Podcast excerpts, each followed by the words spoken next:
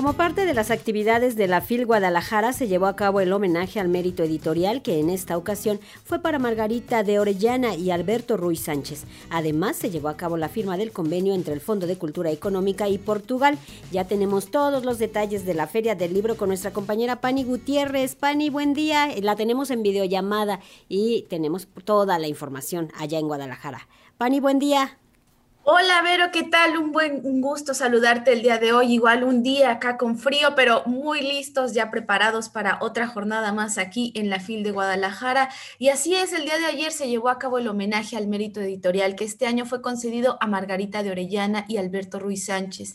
En este acto, la directora general de la FIL Guadalajara, Marisol Schulz, destacó que los editores habitan un tiempo que no es el de la escritura o la lectura. Vamos a escuchar un poco.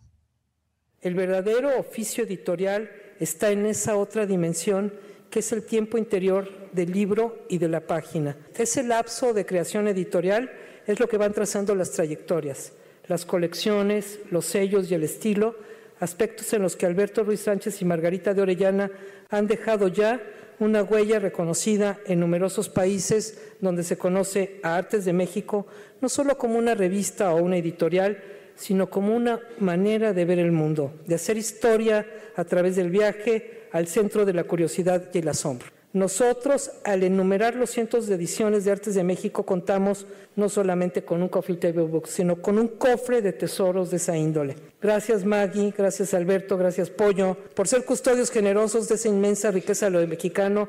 Enhorabuena. Alberto Ruiz Sánchez y Margarita de Orellana rememoraron la historia que ha transitado y registrado la revista cultural Artes de México.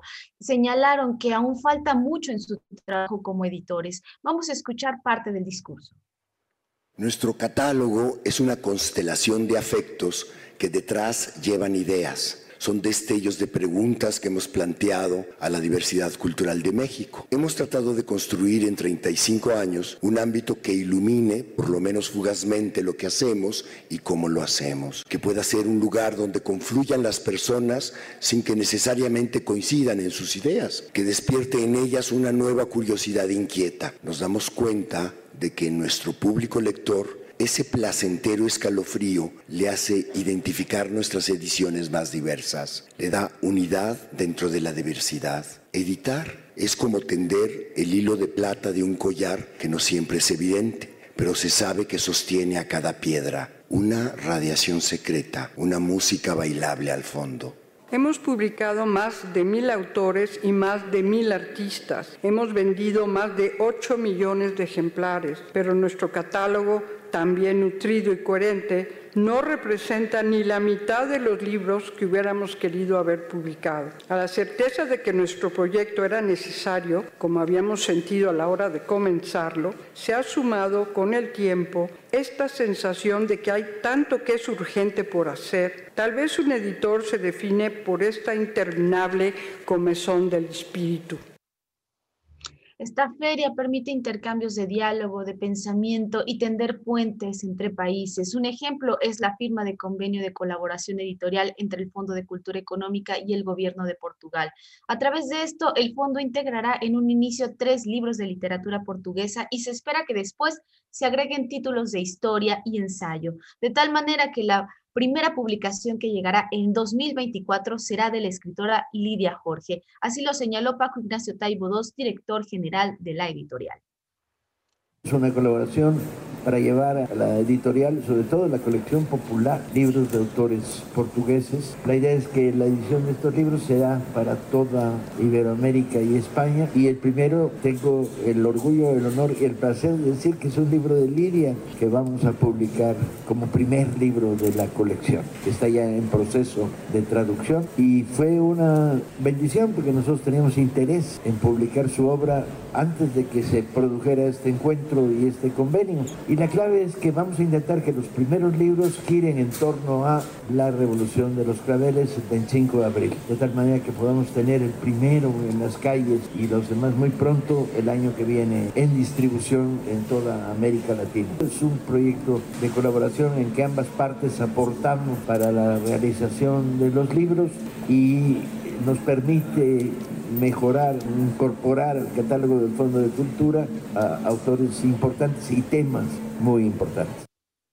El también escritor dijo que este proyecto tomará tiempo para lograr un flujo mayor de títulos de letras portuguesas en México y España, pero sin duda es un primer paso que se espera sea permanente y que se suma a esta idea de tener en el Fondo de Cultura Económica una apertura de distribución en toda Latinoamérica, algo que ya se está consiguiendo y consolidando. Por su parte, el embajador de Portugal en México, Manuel Carballo, destacó que esto permite dos celebraciones importantes para su país. Escuchemos. Aquí dando la mano vamos a mirar más lejos, creando puentes y puentes que conectan todos los variados continentes. Y de eso aquí estamos hablando, estamos hablando de letras portuguesas o en lengua portuguesa y cruzando océanos en México y a partir de México cruzando montañas, ríos, valles, con a la mano del Fondo de Cultura Económica llevar autores portugueses a las gentes de todo ese vasto mundo que el Fondo de Cultura Económica recorre. El Fondo de Cultura Económica, la más grande o una seguramente de las más grandes editoras en lengua española, es naturalmente nuestro socio para darnos alas y llegar más lejos es también un momento que es especial para nosotros porque mm, tenemos dos celebraciones importantes del 2024. Estaremos celebrando el hecho que Portugal y México mantienen relaciones diplomáticas Estado a Estado sin interrupción desde 1864.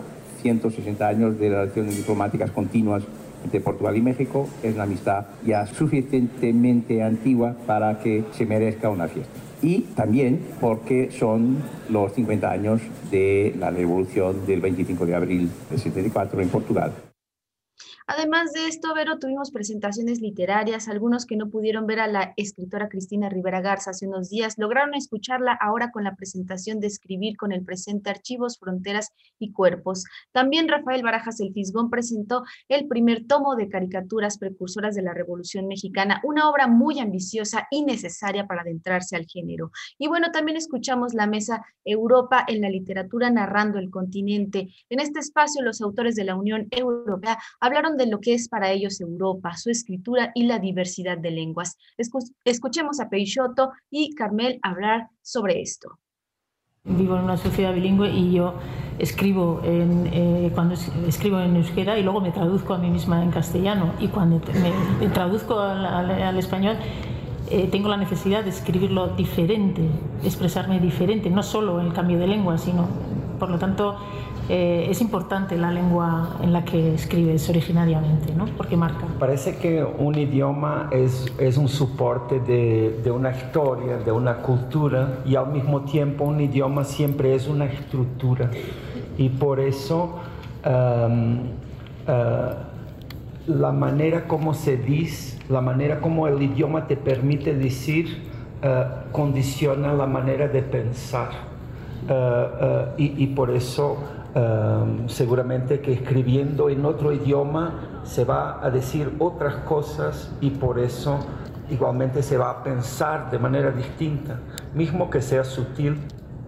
Con respecto a escribir en otro idioma, es muy difícil que uno logre tener la sensibilidad con un idioma distinto que tiene con el suyo, que tiene con ese primero que aprendió. Además, aquí estamos hablando de literatura y, literatura supone ese esfuerzo de, ir más allá de la expresión, de buscar trascender la expresión.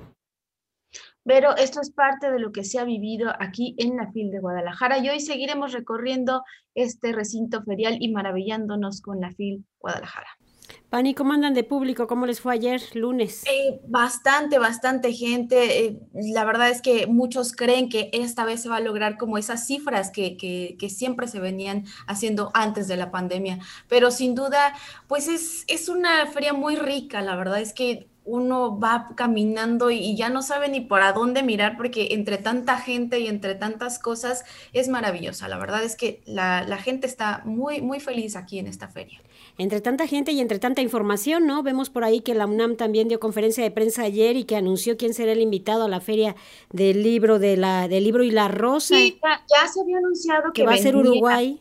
Uruguay, entonces ya también están ahí adelantando un poco. Todavía no quisieron dar detalles de lo que lo que va a, va a venir en su programa, pero sí ya está ahí perfilándose algo muy importante y que más adelante platicaremos con no será No será difícil averiguar, ¿no? Es un país muy pequeño y entonces su actividad cultural pues también tiene mucho que ver con la dimensión que, que del país y por supuesto los grandes escritores que tiene. Pani, que la sigas pasando bien en la Feria Internacional del Libro de Guadalajara. Gracias, Vero. Hasta pronto, buen día. Hasta pronto.